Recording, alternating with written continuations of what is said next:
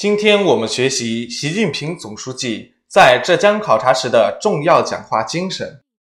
三月二十九日至四月一日，中共中央总书记、国家主席、中央军委主席习近平在浙江考察时强调，要全面贯彻党中央各项决策部署，做好统筹推进新冠肺炎疫情防控和经济社会发展工作，坚持稳中求进工作总基调。坚持新发展理念，坚持以“八八”战略为统领，干在实处，走在前列，勇立潮头，精准落实疫情防控和复工复产各项举措，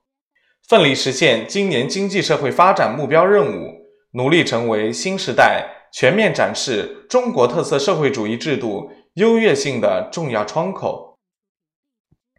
习近平指出，危和机总是同生并存的。克服了危即是机。随着境外疫情加速扩散蔓延，国际经贸活动受到严重影响，我国经济发展面临新的挑战，同时也给我国加快科技发展、推动产业优化升级带来新的机遇。要深入分析、全面权衡、准确识变、科学应变、主动求变，善于从眼前的危机。眼前的困难中捕捉和创造机遇，要在严格做好疫情防控工作的前提下，有力有序推动复工复产，提速扩面，积极破解复工复产中的难点、堵点，推动全产业链联动复工。习近平强调，这次疫情防控斗争是对各地区各单位管党治党水平。领导班子和党员干部队伍建设水平实打实的考验，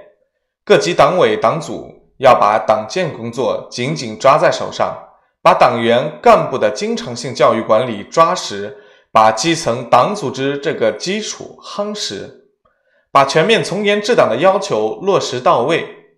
各级党组织，特别是基层党组织，要在联系服务群众上多用情，在宣传教育群众上。多用心，在组织凝聚群众上多用力，要聚焦形式主义、官僚主义问题，开展全面检视、靶向治疗，切实为基层减负，让干部有更多时间和精力抓落实。学习完毕，谢谢观看。